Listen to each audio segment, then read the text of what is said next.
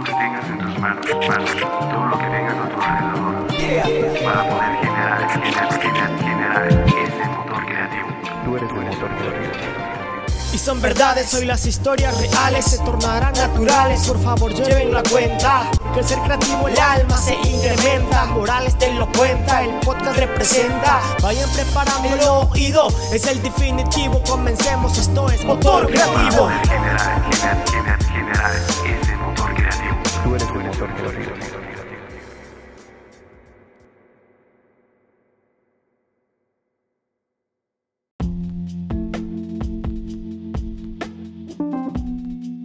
tal gente? ¿Cómo están? Mi nombre es Gabriel Morales. Este es un nuevo sábado creativo en un capítulo más de su podcast Motor Creativo.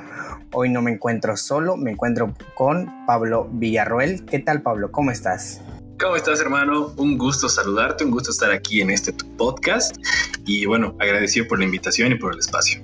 Ese es la, lo principal, ¿no? Que, que les guste el proyecto y de igual forma me, me agradó cómo llevas tu proyecto, así que te pregunté y pues gracias por, por querer participar. Gracias, gracias a ti, hermano. ¿Qué tal? ¿Cómo te ha tratado la cuarentena?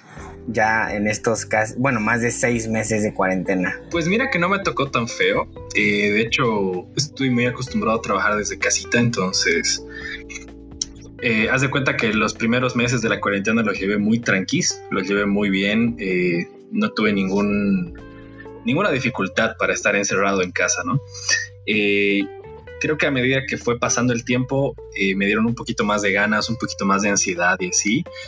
Eh, traté de hacer un poquito de sesiones virtuales, hice una que otra y fue divertido, pero más allá de, de ese entretenimiento creo que no fue, no fue más, ¿no? Entonces ya ahora con la sana distancia y todo esto, pues se hace un poquito más... eh, bueno, como la cuarentena ya es un poco más flexible, eh, supongo que en México también es así, pues ya, ya he vuelto a trabajar un poco, pero trato de mantenerme en casita todavía. ¿A ti qué tal te ha tratando la cuarentena? Pues muy bien, la verdad. Este, de hecho, gracias. Bueno, no sé si gracias, pero se dio la cuarentena y empezó o empecé a hacer varios proyectos. En este podcast también es uno de los proyectos que empecé por parte de la cuarentena, ¿no? Tenía pensado hacerlo, pero no tenía fecha. Así que creo que la cuarentena fue como que el, ese paso, ¿no? Decir, bueno, creo que ya todos, ya nadie hace nada, ya te quedas en la casa, pues ya no hay nada que hacer. Ya tienes mucho tiempo libre.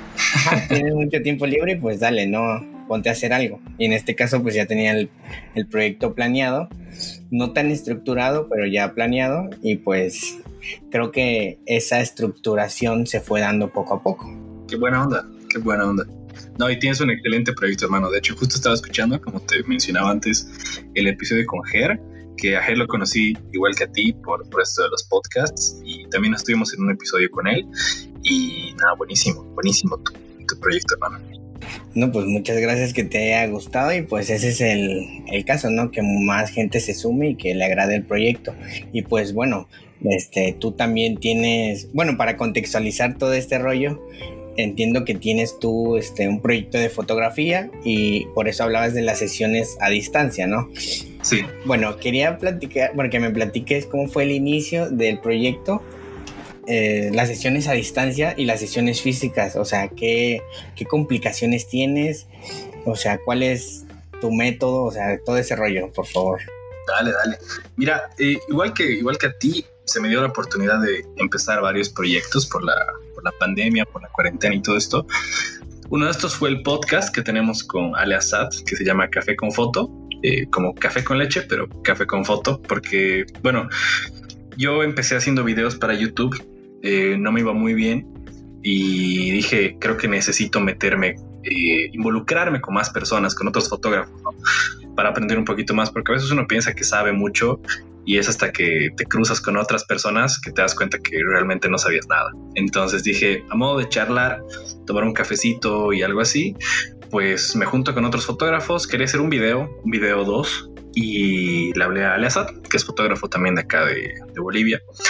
Y bueno, me dice, che, ¿y por qué no le hacemos un, un podcast? En vez de que sea solo un video para YouTube que va a quedar ahí eh, ¿por qué no le hacemos un proyecto donde tú y yo entrevistemos a varios fotógrafos eh, veamos viendo qué podemos aprender de ellos y que sea tal cual esa estructura que yo había armado, ¿no? Que era una charla entre amigos, debatir, dar opiniones, ver qué está bien, qué está mal, qué te gusta, qué no te gusta, qué haces, qué no haces y que sea algo menos, ¿no? Que sea más entretenido que educacional, diría yo. Eh, tiene un poquito de ambos, pero creo que es más entretenimiento.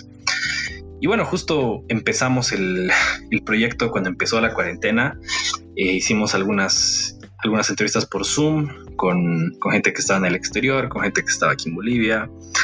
Luego vi que en Europa estaba mucho esta tendencia, cuando estaban por los dos o tres meses de la cuarentena, de hacer las sesiones vía online eh, por FaceTime. Y bueno, yo no tengo Apple, no tengo dispositivos Apple, entonces traté de buscarme otra forma de hacerlo. Y tal vez si quieres más adelante te platico cómo, cómo lo hice, pero bueno, empecé a hacer algunas sesiones virtuales que más que sesiones, sesiones eran como una clase, ¿no? Le, enseñaba a la modelo cómo posar y a la vez cómo, cómo colocar la cámara, qué ajustes tenían que estar, porque pues yo no podía estar ahí físicamente para acomodar todo eso, entonces la modelo tenía doble trabajo y yo tenía que enseñarle el doble para que las fotos salgan bien. Y salieron unos resultados interesantes que a gusto personal eh, quedé muy satisfecho. Y bueno luego el podcast eh, surgió también la oportunidad de que lo llevemos a la radio aquí en Bolivia está saliendo en la radio en vivo dos veces a la semana también entonces eso nos abrió bastantes puertas y eh, bueno, me quedé con ganas de hacer videos y ya los empecé a hacer en Instagram. Entonces, aparte de hacer fotografía en mi perfil de Instagram, también subo videos sobre fotografía. Bueno, entiendo, bueno, ya me comentaste un poquito que, que es un poquito más difícil hacer sesiones o tener una clase con esa persona a distancia, ¿no? Sí. ¿Qué tan diferente es, o sea, el hecho de experimentar con plataformas y pues el hecho de salir con esa persona, ¿no? O sea, ¿qué, ¿Qué complicaciones tiene? A ver, creo que la complicación más grande es la técnica, ¿no? Porque, como te decía, yo no tengo dispositivos Apple y mi modelo sí los tenía. Ella tiene un iPhone y yo tengo un Xiaomi. Entonces dijimos, ¿cómo le hacemos para no perder calidad? Porque de que puedes hacer la videollamada, la puedes hacer. Eh, siempre con la complicación del internet y estas cosas, ¿no? Pero se puede hacer. Yo dije, necesito tener cierto estándar de calidad en la fotografía. No quiero que parezca una captura de pantalla, o, que tenga una mala calidad. Y bueno, lo que hicimos fue hacer la videollamada por celular, pero ella tenía otro dispositivo delante con las dos cámaras alineadas para que lo que yo vea sea lo mismo que estaba viendo el otro celular con el que tomaba la fotografía. Ponía el celular con el temporizador en el, en el celular que solo tomaba la foto y esa foto me la pasó por correo. Entonces así yo tenía una fotografía de una calidad bastante decente y a la vez, como tenía el otro dispositivo donde estábamos llamándonos detrás de esa cámara, pues yo podía ver eh, a la modelo en el mismo ángulo en el que se veía la foto. Entonces ella me la iba mandando, iba revisando y le decía, ok, pon la cámara más acá, pon la cámara más allá, eh, inclínalo un poco, cámbiale esta temperatura de color. Y ahí, ahí empieza el tema de la clase, ¿no? Eh, necesitas tanto dirección de modelo como la clase de fotografía para explicarle tienes que moverle el ISO, tienes que ajustar aquí la temperatura del color, necesito que compongas la fotografía en estos, en estos tercios y, ya luego explicarle, ¿no?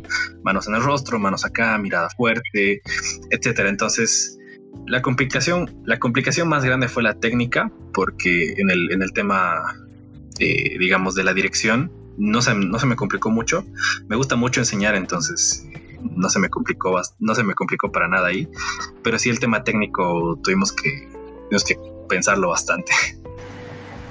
Y por ejemplo, ¿nunca te salió alguna persona que se haya aburrido, bueno, no aburrido, pero este desesperado de, de a lo mejor de tantos detalles que veía, no, pues cámbiale esto, o cámbiale el ISO, cámbiale el F, ¿no? O cámbiale tal cosa, o cambia de toma, cambia de pose. Nunca llegó así como a, a ver ese, esa persona que realmente se haya como que desesperado por ese aspecto? Pues fíjate que lo pensé y dije, necesito que sea una sesión muy amena, muy llevadera, porque si no, eh, si, tu modelo se indispone o se enoja o se aburre, pues ya perdiste la sesión. Las fotos ya no salen. Entonces me di prácticamente todo el día para hacer las fotos. Entonces la videollamada duró desde mediodía hasta la noche y entre charla y charla y hablando de esto y hablando del otro y, qué tal la U y qué tal aquí y allá, pues se va pasando el tiempo, le das una que otra directriz y como lo haces a lo largo de bastantes horas, eh, entre charla y charla, pues se le va quedando a la modelo y ya no es tan complicado que reciba tanta información porque lo está haciendo en bastante tiempo, ¿no? Si la sesión hubiera sido una o dos horas, pues el cerebro de mi modelo hubiera quedado freído por, por tantas cosas, ¿no? Pero sí, lo he tratado de hacer eh, en un buen tiempito para, para que no se sature, ¿no? Y con descansos y cambios de outfits y no tomar agüita y esto y lo otro, ¿no? Sí, claro, porque igual comentaba con Ger que el hecho de tener una conexión con tu cliente o con la persona a quien vas a tomarle foto a tu modelo, creo que es muy importante en el aspecto de para que se sienta cómoda, para que se sienta amena y que pueda pues sentirse más libre de, de poder este posar, ¿no? Ser más cómoda. Claro, claro. la mayoría de las personas piensan que la fotografía la hace solamente el fotógrafo y su equipo, ¿no? Pero yo siempre he dicho que el 50% de la fotografía la hace la modelo, porque todo el tema técnico y estético tú lo puedes tener muy bien eh, elaborado, muy bien desarrollado, tener bonitos colores, tener una bonita iluminación, la locación perfecta, pero si no tienes este factor eh, emocional con la modelo, pues la foto no sale. Al final, por lo menos para mí, te digo ahí, es muy, muy, muy subjetivo. La fotografía de retrato tiene que plasmar la esencia de la persona. Entonces tú no puedes plasmar la esencia de, alguien si no lo conoces y si no interactúas con esa persona, ¿no?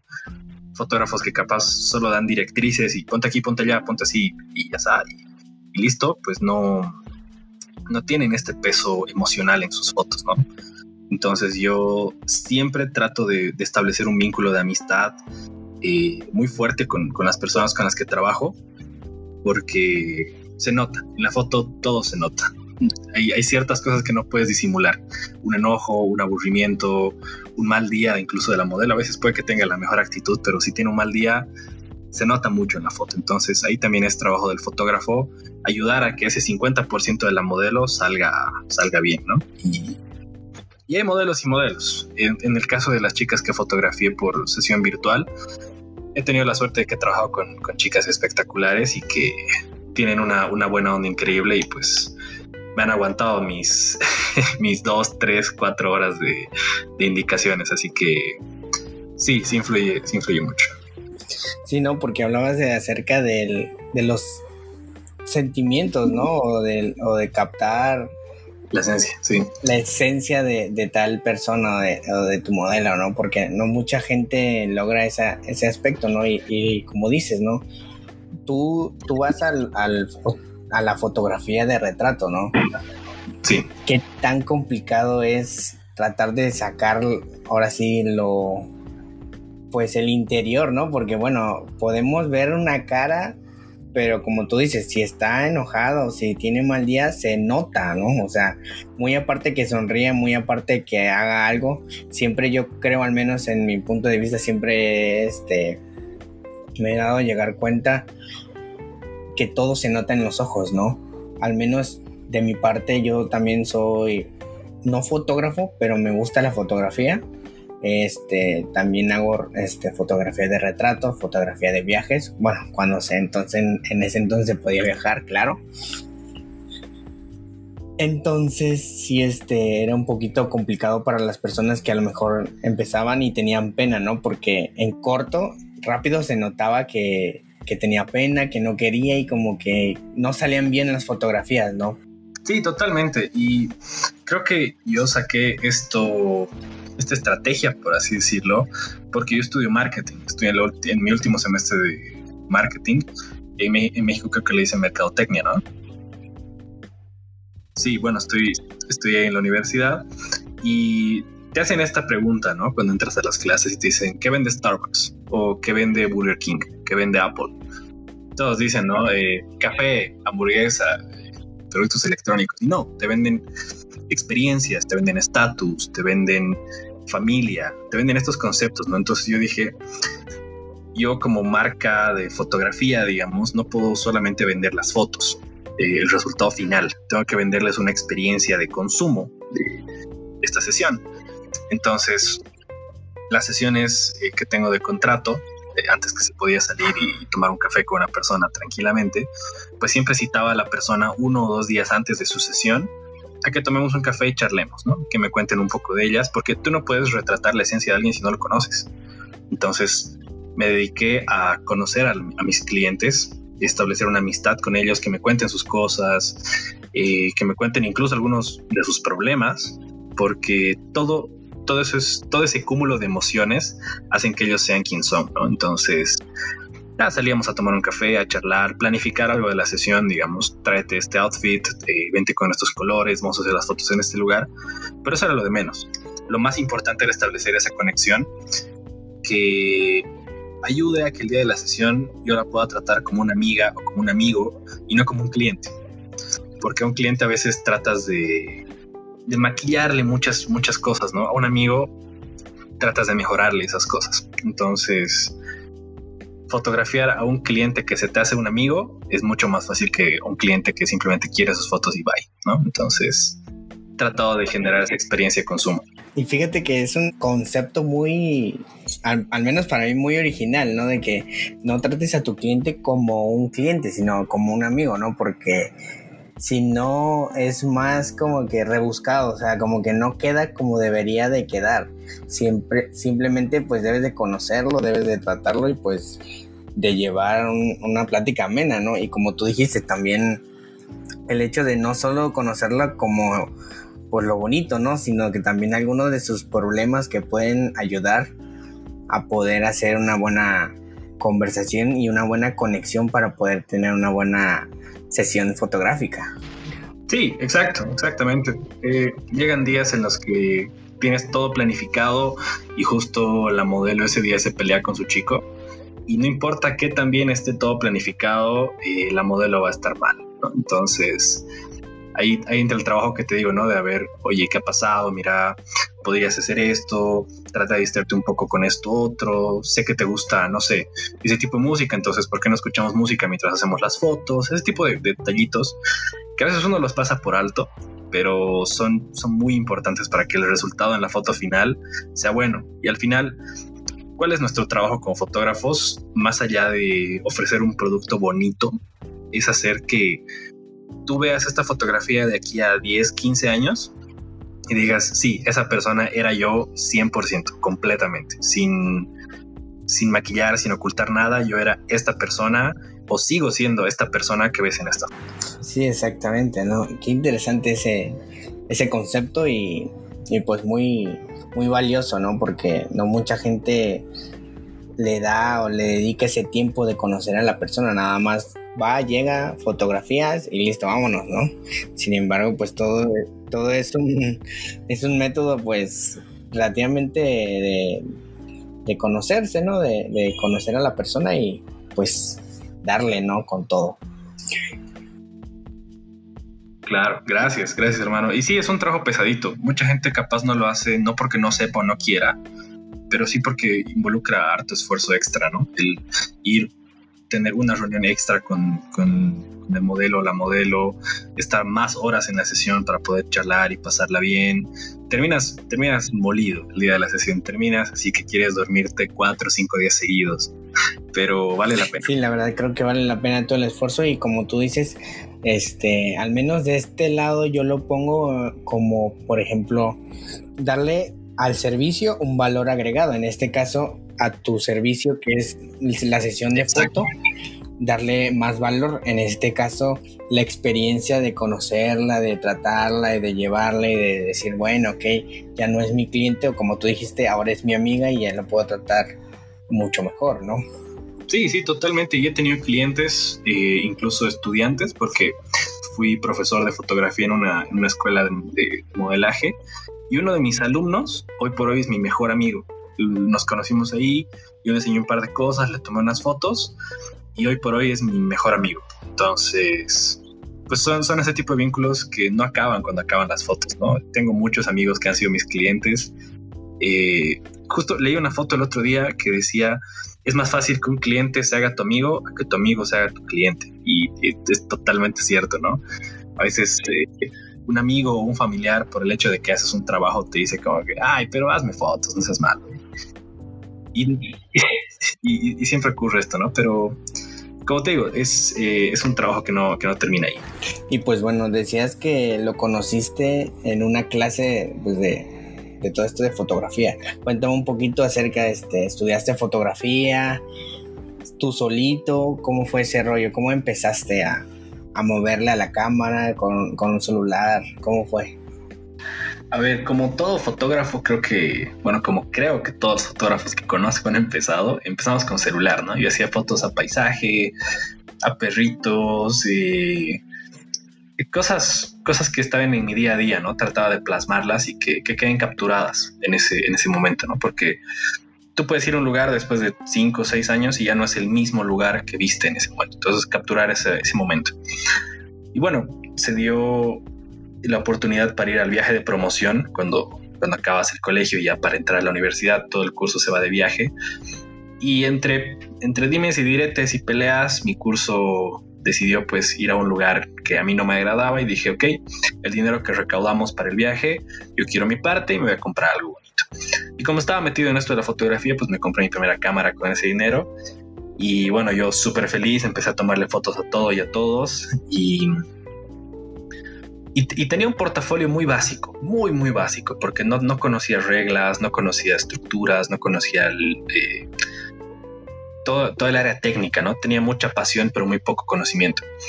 Y se dio la oportunidad de que yo vaya a un retiro religioso. Yo no soy religioso, pero dije, eh, ¿por qué no? Eh, para conocer gente. Y ahí conocí a una amiga eh, que tenía un tío que estaba llegando a España y me dice, che, está buscando un fotógrafo, no sé si te animas. Le dije, sí, claro, a modo de hacer portafolio. Yo pensé que era una sesión de fotos lo que él quería. Llego a la reunión, le muestro las fotitos que había hecho en el poco tiempo que tenía mi cámara y me dice, sí, me gusta tu ojo, me gusta tu percepción. Empiezas a trabajar de... Era un miércoles, me acuerdo. Y me dijo, empiezas a trabajar el viernes. Y yo, ok, ¿cómo va a ser la sesión de fotos? Y me dice, no, no, vas a dar clases. Y yo, ¿qué? ¿Eh? ¿Perdón? No. y me dice, ¿sabes dar clases? No sé, ¿tienes experiencia? Y yo, sí, claro, obvio, ¿cómo no? Entonces, nada, fueron, fueron tres días de, quemarme las pestañas, aprendiendo todo lo que no había aprendido en un año de, tener mi cámara. Reglas de composición, colorimetría, planimetría, este, esquemas de iluminación, cómo viaja la luz, historia de la fotografía y todo. Tres días sin dormir para poder enseñar, ¿no? Y ahí me di cuenta que me encantaba enseñar, porque el que enseña aprende doble. Entonces, no solamente estaba aprendiendo para mí, sino para otros, y tenía que buscar la forma de hacerles llegar ese conocimiento. Y se dio la casualidad de que yo le enseñaba a modelos, yo no le enseñaba a fotógrafos, pero les tenía que enseñar fotografía, porque a veces el fotógrafo eh, está tan preocupado por lo que pasa de su lado y desconoce lo que pasa del lado del modelo que se forma una pequeña barrera, ¿no? Y la barrera también se forma del lado del modelo. Entonces, enseñarle a los modelos cómo funciona la fotografía y que le pierdan el miedo a las cámaras y conociendo cómo funcionan, pues me ayudó mucho también a mí a entender el otro lado del modelo. Y no solo enseñaba, sino yo aprendía de los modelos. Terminé modelando un poco igual, a modo de aprender.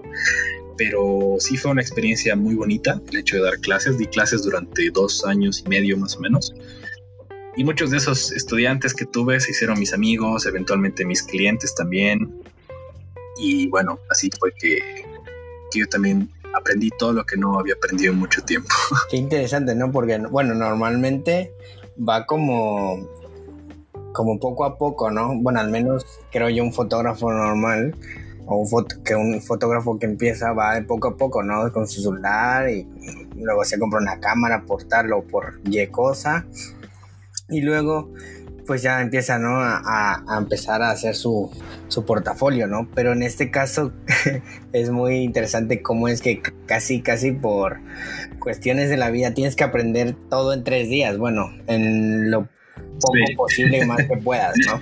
Y pues fueron tres días de tanta investigación y tantos temas que pues bueno, es que bueno que no te volviste loco, y pues qué bueno que, aprendiste, ¿no? Porque creo que después de leer todos los conceptos y de empezar a, a ver planos y colores y todo eso, bueno, bueno, cuéntame tú cómo fue tu experiencia después de, de todo ese, la lluvia de conocimiento que te cayó en tres días, cómo fue esa experiencia de decir, bueno, ya lo sé y lo estoy poniendo a prueba mientras estoy enseñando, ¿no? Claro. Pues era divertido, ¿no? Porque algo que yo había aprendido ayer lo tenía que enseñar hoy, entonces lo traía bastante fresco y también ayuda a que se te quede, ¿no?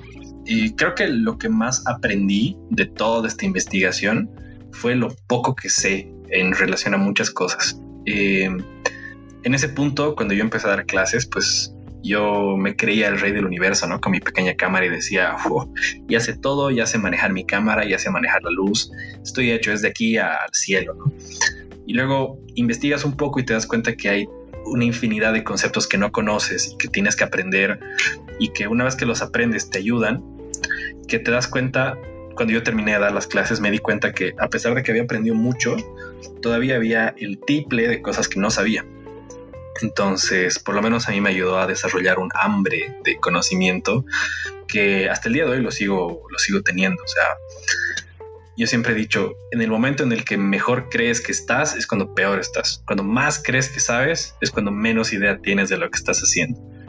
Porque tiene que empezar un proceso de desaprender lo que tú sabes y volver a aprenderlo y desaprender y volver a aprenderlo, porque no es una ciencia exacta, ¿no? La fotografía no son no son sumas y restas que siempre van a ser así. La fotografía va cambiando de percepción, la estética cambia, la moda cambia, las tendencias cambian, los colores, este, las personas cambian. Entonces, es un constante aprendizaje que tienes que, tienes que tenerle ganas. O sea, no solamente tener pasión por tomar fotos, sino tomar pasión, tener pasión por aprender a tomar fotos.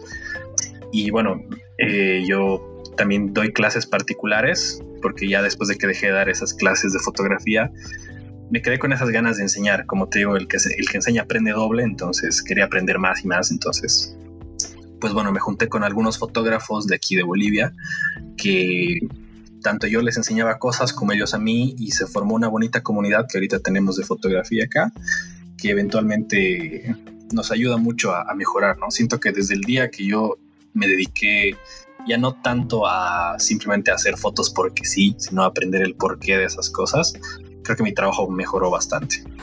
Sí, yo creo que el hecho de estar en constante conocimiento ayuda bastante, porque de igual forma, como dices, ¿no? En este, en este campo todo cambia y te faltó un cambio, ¿no? Que es las cámaras. Creo que hasta las cámaras cambian que uno tiene que aprender a usar pues diferentes tipos de lentes, diferentes tipos de, cámaras, diferentes tipos de ángulos, luces, todo, ¿no? Todo.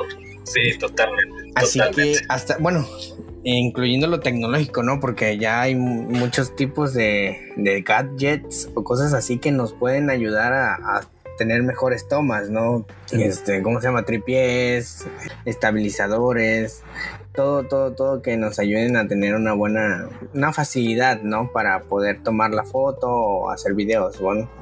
Y en este, y cambiando un poquito de tema y, hablando de videos, ¿cómo fue ese inicio a YouTube? O sea, entiendo que, supongo que tanto ganas de, de aprender y de que enseñar, te dieron ganas de decir, bueno, ok, este, me voy a hacer un canal de YouTube para poder dar mis conceptos y que las demás personas aprendan también de fotografía.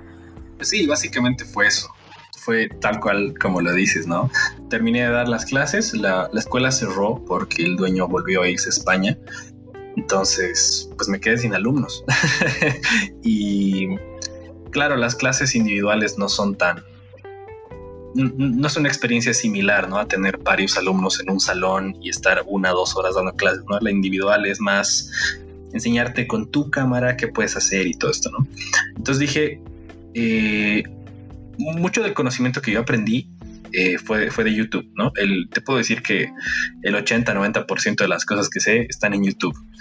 Así que dije, pues bueno, ¿por qué yo no contribuir un poquito a la gente que igual que yo en mi momento busqué eh, información acá, pues yo generar contenido para estas personas, ¿no? Que tal vez quieren aprender un poquito de lo que yo ya sé. Entonces dije, bueno, a modo de también seguir aprendiendo cosas, pues empecé mi canal de YouTube. Te digo, no me fue muy bien. Ahorita lo tengo ahí muerto. Me mudé a videos en Instagram y ahorita lo estoy, haciendo en TikTok por el alcance orgánico que tiene, ¿no? En, YouTube eh, es un poquito complicado crecer si no metes anuncios y ese tipo de cosas que que te ayudan a crecer, ¿no? Entonces busqué un método un poquito más orgánico y que sea más local. Em, porque cuando tú empiezas a enseñar, te das cuenta que te gusta mucho hablar de ti, ¿no? Dices, yo sé, yo hice, yo aprendí, yo esto, ¿no? Y se te acaba en unas tres o cuatro clases. Y luego te das cuenta de, uy, ahora qué enseño. ya, ya pude sacar todo lo que quería que la gente escuche de mí y sepa y todo, ¿no? Ahora necesito aportarles de verdad algo que les enseñe, que, que necesiten. Entonces, en ese punto es en el que dices, ok, necesito investigar, leer, eh, ver videos, ver fotos, hacer fotos para, para tener errores y esos errores enseñárselos a ellos. Entonces, fue también una manera de decir, ok, voy a sacar todo lo que, todo lo que yo quiero hablar de mí mismo para también forzarme a mí mismo a aprender más. Entonces, pues ahorita los hago en, Instagram TV y en TikTok. Bueno, ahí voy enseñando todo lo que voy aprendiendo. Trato de hacerlo igual eh, que como hacía con mis clases. Me quedo sin conocimiento, busco nuevo, lo enseño. Me quedo sin conocimiento, busco nuevo y lo enseño. Y así, a modo de que yo también vaya vaya cultivándome un poquito más, ¿no? Fíjate que qué interesante, ¿no? Porque siempre, bueno, yo siempre he dicho que el estar este, en varias plataformas es muy importante, ¿no? Y, qué bueno que a pesar de que a lo mejor en YouTube no te agarró, pues te está agarrando en Instagram o te está agarrando en TikTok, ¿no? Porque tener todo, este, como que varias plataformas, todo tu contenido, creo que ayuda, a lo mejor como tú dices, a lo mejor no estoy pagando anuncios, pero tener todo, este, diversificado ayuda a que mi contenido sea pues más viral o a lo mejor que lo vean más personas. Exactamente, y de ahí deriva también un concepto del marketing que yo lo he adaptado mucho a mi, mi, fotografía, que es el embudo de conversión, ¿no? O el, o el funnel de ventas, que se le conoce también, que tú tienes cierto alcance, mientras mayor alcance tienes, generas clientes potenciales, esos clientes potenciales se convierten en leads, luego en clientes, y si los fidelizas bien, con, esta estrategia que te dije de la experiencia de consumo, ¿no? Hacer que se sientan cómodos, tener esta relación de amigos, pues esos clientes te generan más alcance porque te recomiendan más. Entonces, muchos de los clientes que yo he tenido y tengo son recomendaciones de clientes que han quedado satisfechos con mi trabajo. Y ya si a eso le sumas meterle un poquito de dinero a AdSense o a publicidad o a este tipo de cosas, pues el crecimiento es bastante bueno, ¿no? Y, los videos, aparte de, todo esto que te dije, ¿no? De que me ayudan a mí a aprender, también sirven para generar alcance. A veces no puedes subir tres, cuatro fotos a la semana porque no tienes tanto contenido o no tienes tanto tiempo para editar tantas fotos, pero tal vez un videito sencillo sí. Entonces sigue siendo contenido de valor y la gente está en constante contacto con tu contenido y a pesar de que mi contenido ahorita son videos y el podcast de fotografía, pues me llegan contratos para sesiones de fotos, porque está todo ligado. Entonces, trato de manejarme con esa lógica, de tener, como tú dices, todo diversificado, tener un alcance interesante, convertir ese alcance en clientes y esos clientes tratarlos tan bien que me recomienden a más clientes y así. Sí, claro, y volvemos al concepto de los clientes como amigos, ¿no? Exactamente. y bueno, hablando acerca de, de la dificultad de edición de fotos, porque hablaste de que pues no podemos, no somos robots para poder editar fotos a 100 fotos diarias, ¿no? Claro. Pero cuéntame un poquito acerca de eso. ¿Qué, ¿Qué software utilizas, perdón, qué software utilizas para edición? Pues bueno, eh, como todos al inicio, traté de buscar más cantidad que calidad, ¿no? Quería subir eh, una o dos fotos diarias en mi cuenta de Instagram y empecé a, saturarme yo solito de, de trabajo, ¿no? Tenía también, también esto pasa porque a veces cobras muy barato cuando empiezas y, tienes muchas sesiones, pero ninguna te rinde. Entonces tenía que, tenía que editar 10, 15 fotos al día. Y pues te digo, trabajas más en la cantidad que en la calidad. Luego, cuando la marca y trabajo fue creciendo un poquito más, pues empecé a valorar yo mismo mi propio trabajo y dije, ok, realmente si quiero entregar un buen contenido y ofrecerle esta experiencia al cliente, tengo que entregarle unas fotos bien editadas. Entonces, Em, mi proceso de edición se hacía antes en Lightroom y Photoshop. Ahora estoy trabajando en Capture One y Photoshop. Eh, no existen tantas diferencias entre Lightroom y Capture One. La, más notoria es el color, el, tratamiento del color, que me gusta trabajarlo mucho ahora, porque a mis clientes les gusta bastante eso. Y bueno, eh, a medida que vas trabajando y te vas equivocando, te das cuenta de cómo puedes optimizar eso. Al principio capaz me tomaba dos o tres horas editar una foto. Y ahora me tomo un poquitito más porque conozco más herramientas, ¿no? Acciones automáticas, plugins, presets, o tu mismo cerebro ya hace cosas en automático, ¿no? Ya con el, con el tiempo vas, vas editando mientras haces la foto. Cuando tú tomas una fotografía ya sabes qué le vas a hacer a esa foto y ya te la imaginas terminada, entonces el proceso va, va haciéndose más fácil con el tiempo. Pero también involucra un peso artístico, ¿no? Porque, como tú dices, no podemos ser robots y aunque, aunque me tome poco tiempo editar ahorita una foto, pues no puedo editar 100 en un día porque, porque no te da ni el alma, ni el cuerpo, ni la mente. Y llega un punto en que la foto número 6 ya no se ve tan bonita o ya no transmite tanto como la 1. Entonces necesitas tomarte descansos, para que tu vista se acostumbre, para que tu mente trabaje, para que todas las fotos tengan una misma línea. Y, te digo, yo cambié de software de, de Lightroom a Capture One porque, eh, pues bueno, la, fotografía en, crudo, digamos el RAW de la fotografía, son números, son números, son unos y ceros y cada programa lo procesa distinto. Entonces, para mí, el que mejor lo procesa es Capture One y así también les ofrezco un contenido de mejor calidad a mis, a mis clientes, que también tuve que pagar por un curso de, Capture One para aprender a utilizarlo bien.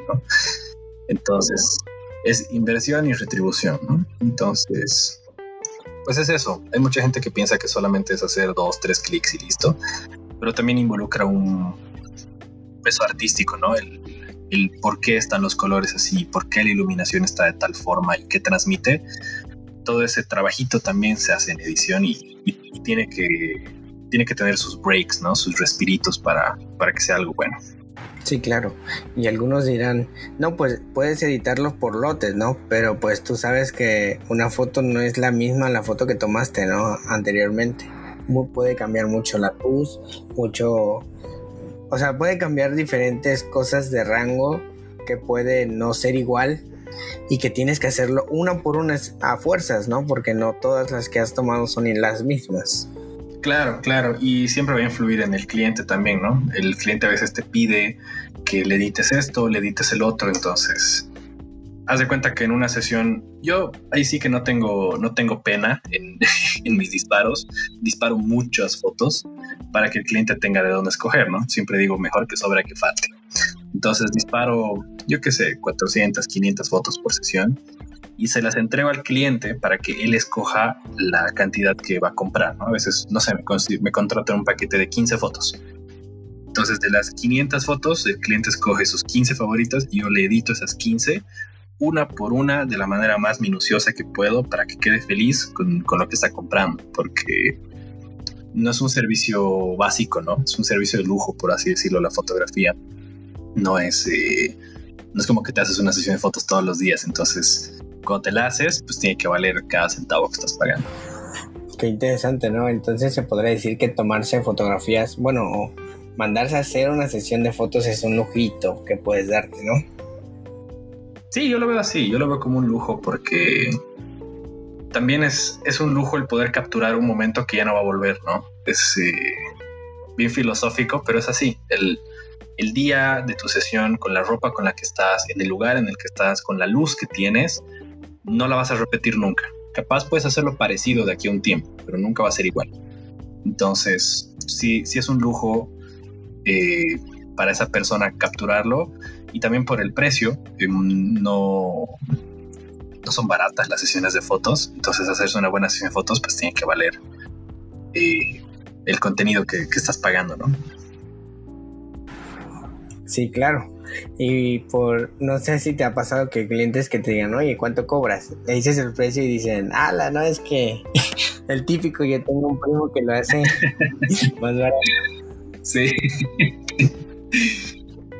Pues es lo bonito, ¿no? Eh, antes peleaba con eso. Antes sí, sí les tenía una especie de rencor a los fotógrafos que cobraban más barato que yo porque pensaba que me estaban quitando mercado.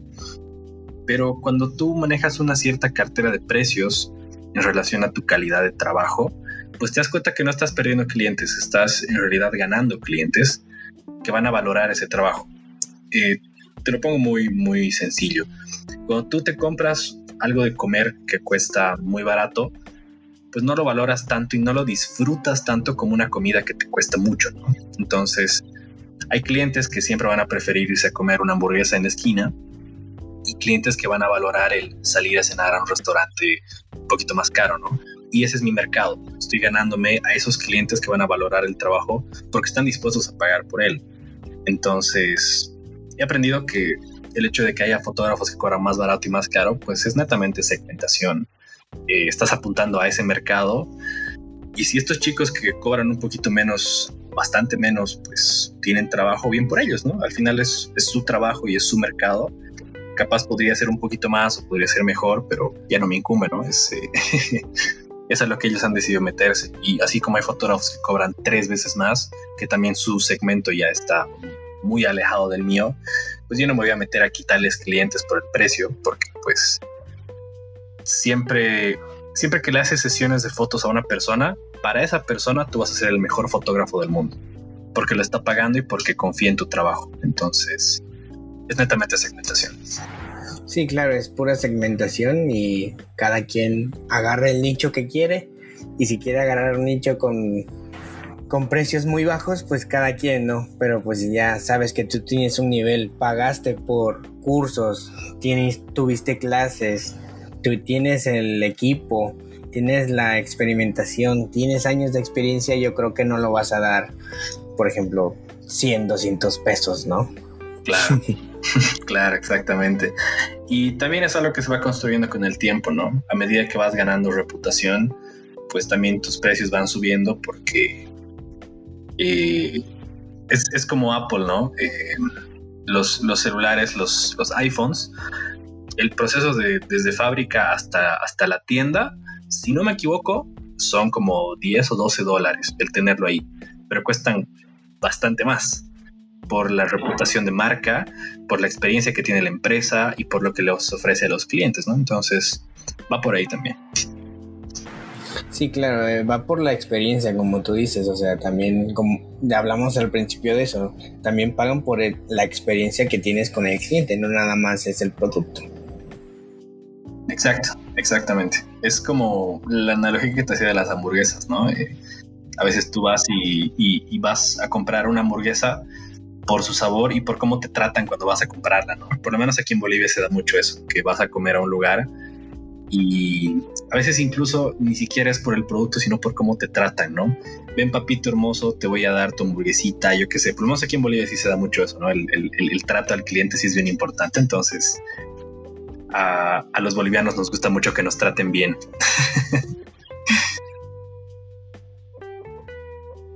Sí, exacto, exactamente.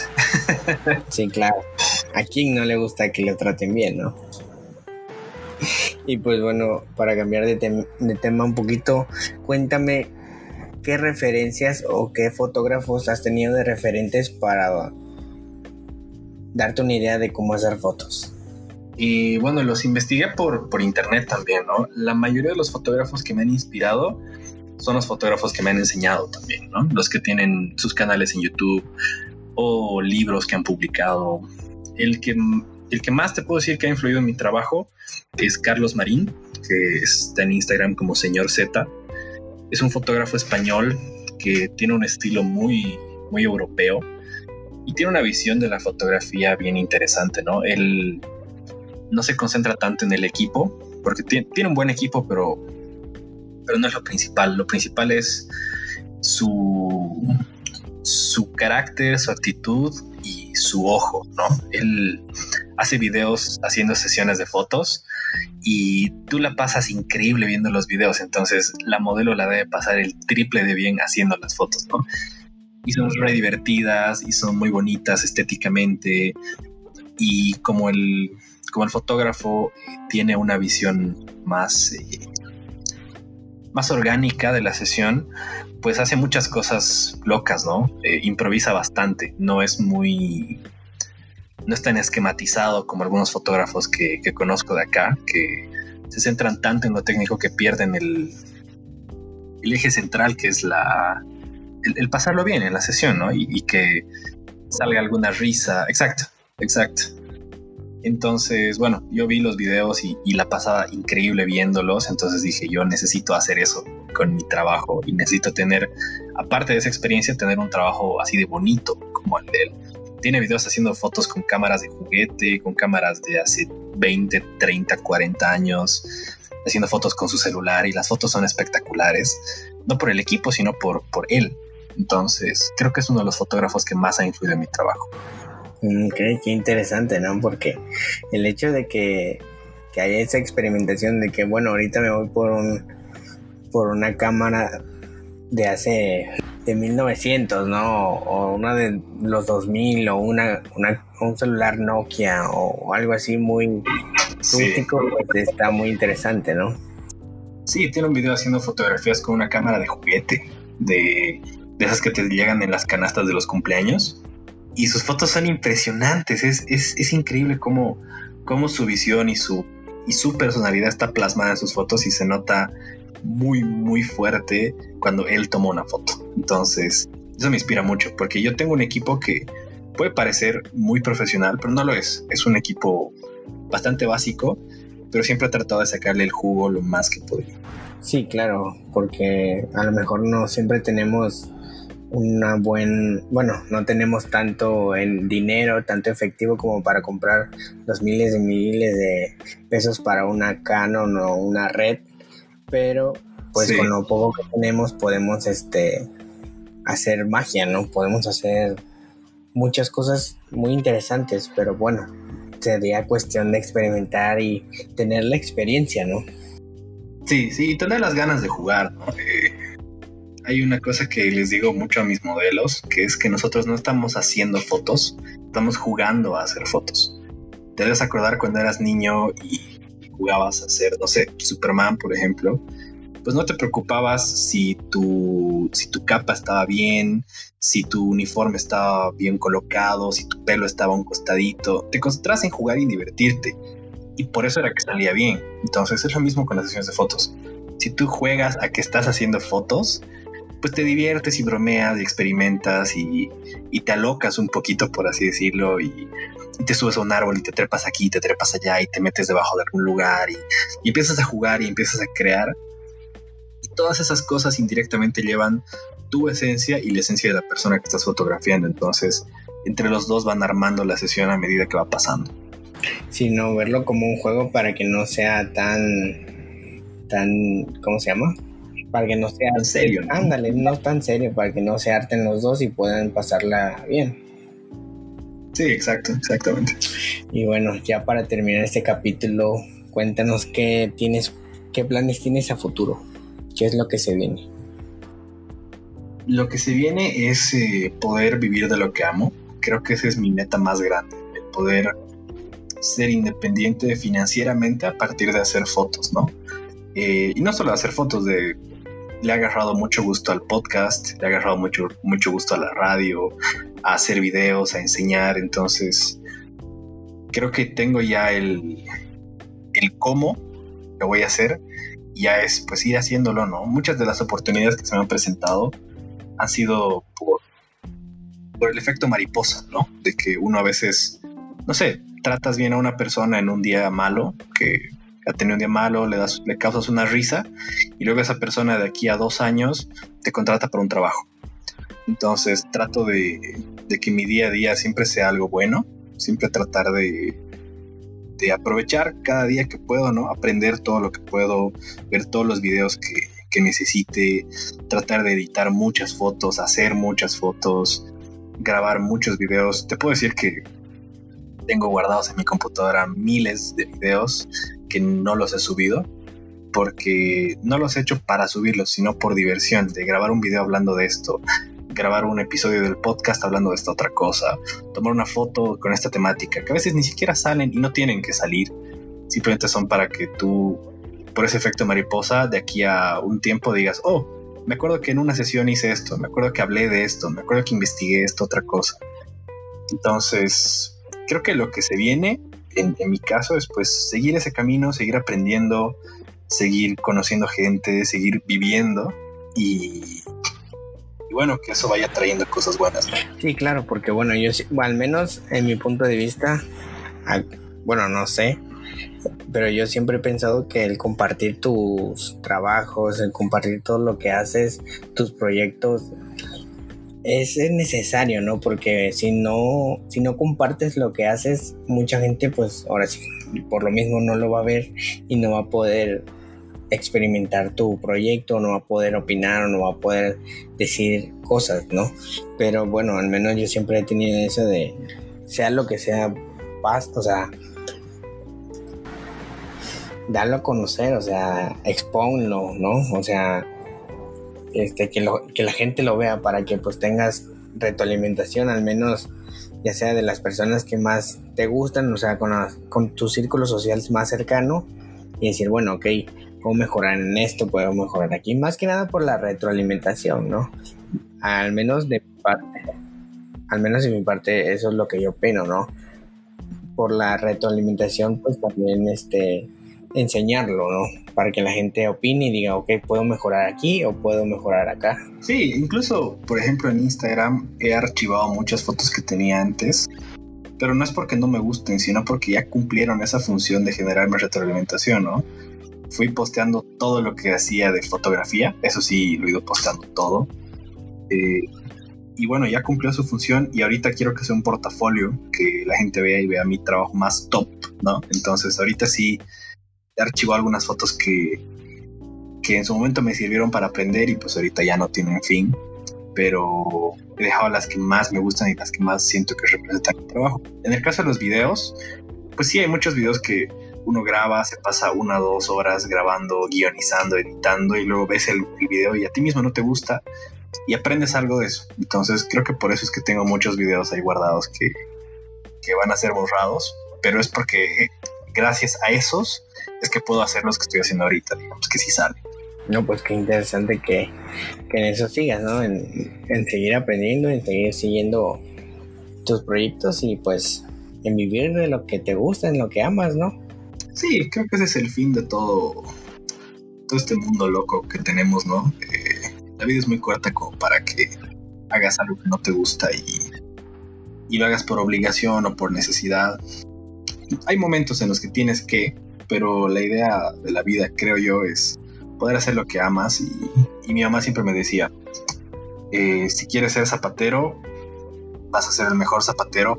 Eh, no, porque, no porque sea mi mamá, sino porque si te gusta algo, lo vas a hacer bien. Y si eres bueno, te van a contratar. Es así de sencillo. Entonces, a veces toma más tiempo, a veces toma menos, toma más esfuerzo, toma noches de no dormir, toma tiempo sin salir capaz, pero eventualmente da sus resultados. Sí, claro, yo creo que el, después de no salir un buen rato, el esfuerzo que le has puesto a tu proyecto va a ser mucho mejor y, creo que vas a poder tener esa libertad de poder salir hasta donde tú quieras, ¿no?